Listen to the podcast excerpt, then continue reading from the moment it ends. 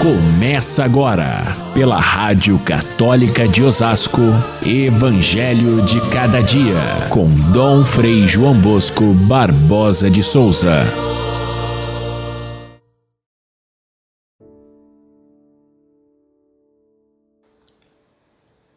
Jesus entrou no templo e começou a expulsar os vendedores.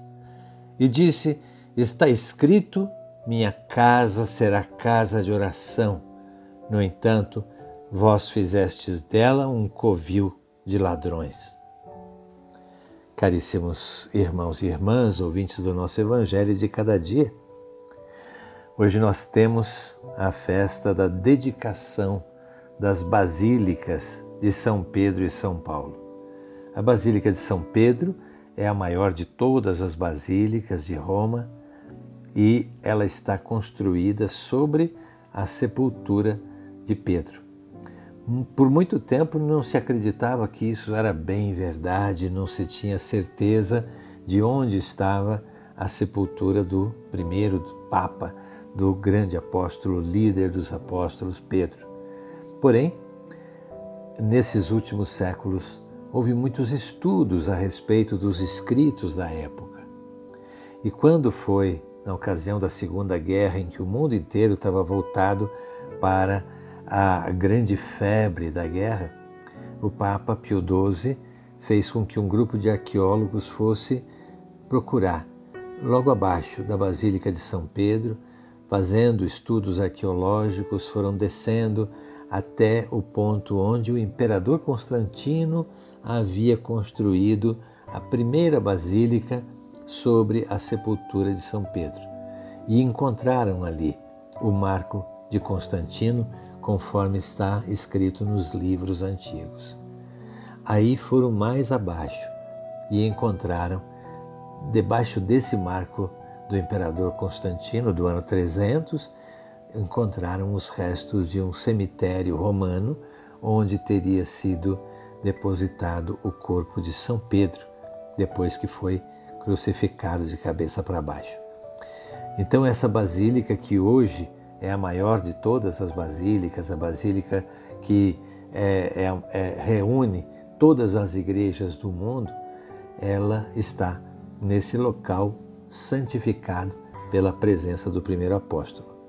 E a Basílica de São Paulo, ela se encontra fora dos muros de Roma, é onde foi decapitado o apóstolo das gentes, São Paulo apóstolo, mais ou menos na mesma época de Pedro, nas perseguições que os imperadores promoveram contra os cristãos nesse primeiro século.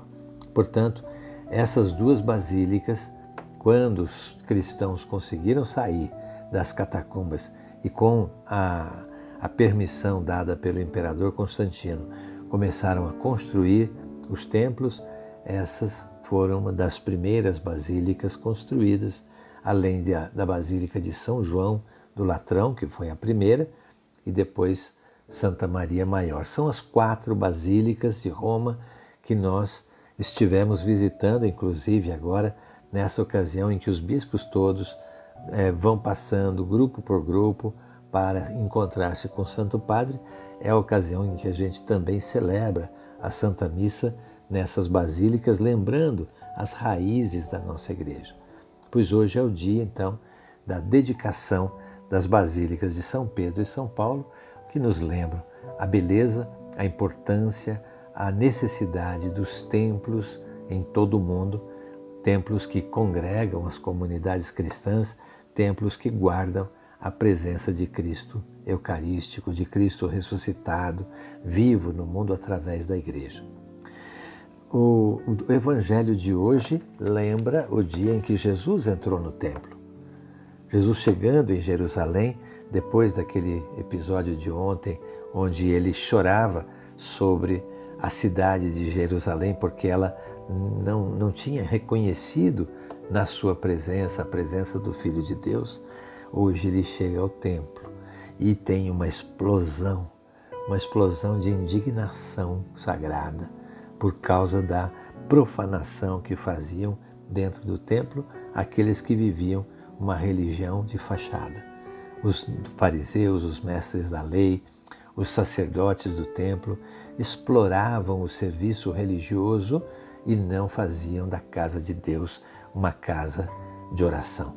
E é isso que deixa Jesus indignado e ele encontra ali aqueles que vendiam os, os animais para o sacrifício dos holocaustos que faziam no templo.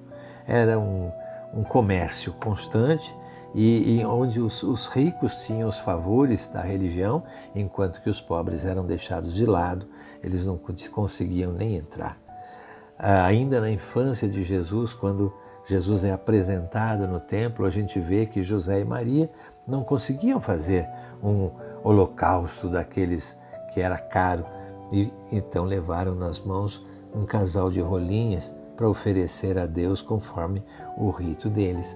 Porém, era gente pobre e os pobres não tinham vez naquela igreja que tinha se tornado um grande negócio.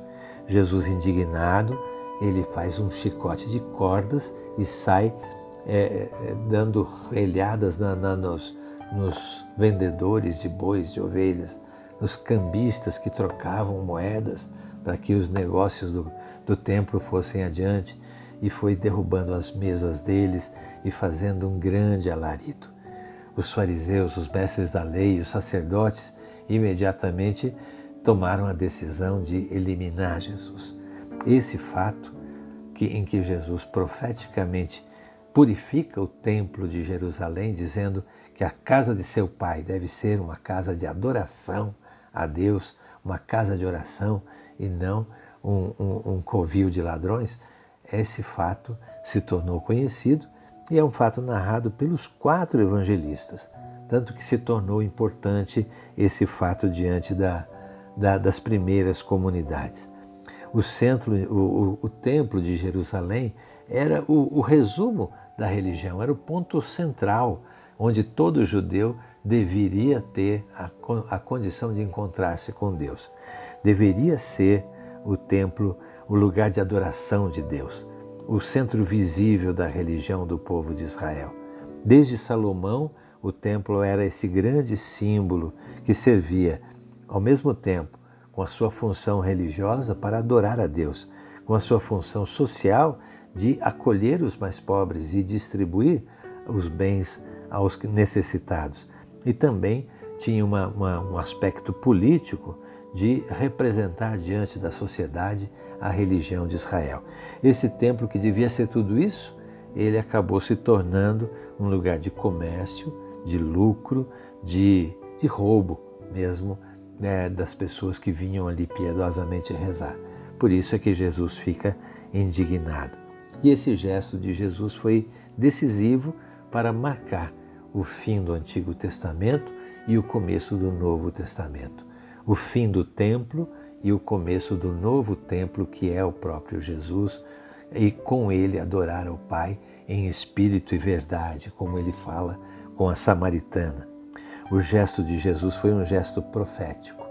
Provocou de tal maneira as autoridades do templo que, a partir daquele momento, eles tomam uma decisão firme: ele deve morrer. E isso vai acontecer com Jesus, é, colocando em, em, em prática aquilo que ele próprio dizia: destruam esse templo e eu o reedificarei em três dias.